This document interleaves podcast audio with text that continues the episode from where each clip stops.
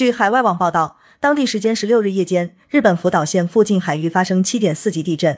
据共同社援引东日本高速公路消息，福岛县以北的宫城县白石市东北高速公路路面出现五十米长的裂缝，有两辆汽车发生爆胎，无人受伤。宫城县交警部门表示，裂缝宽度大约在三十至五十厘米区间，深度约十厘米。当时公路上有两辆汽车轮胎卡在裂缝中，导致爆胎，但没有人受伤。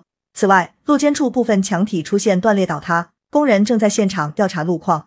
当地时间十六日晚至十七日凌晨，日本近海先后发生三次地震，最大震级达到七点四级。综合日媒报道，地震目前已导致四人死亡，一百二十六人受伤。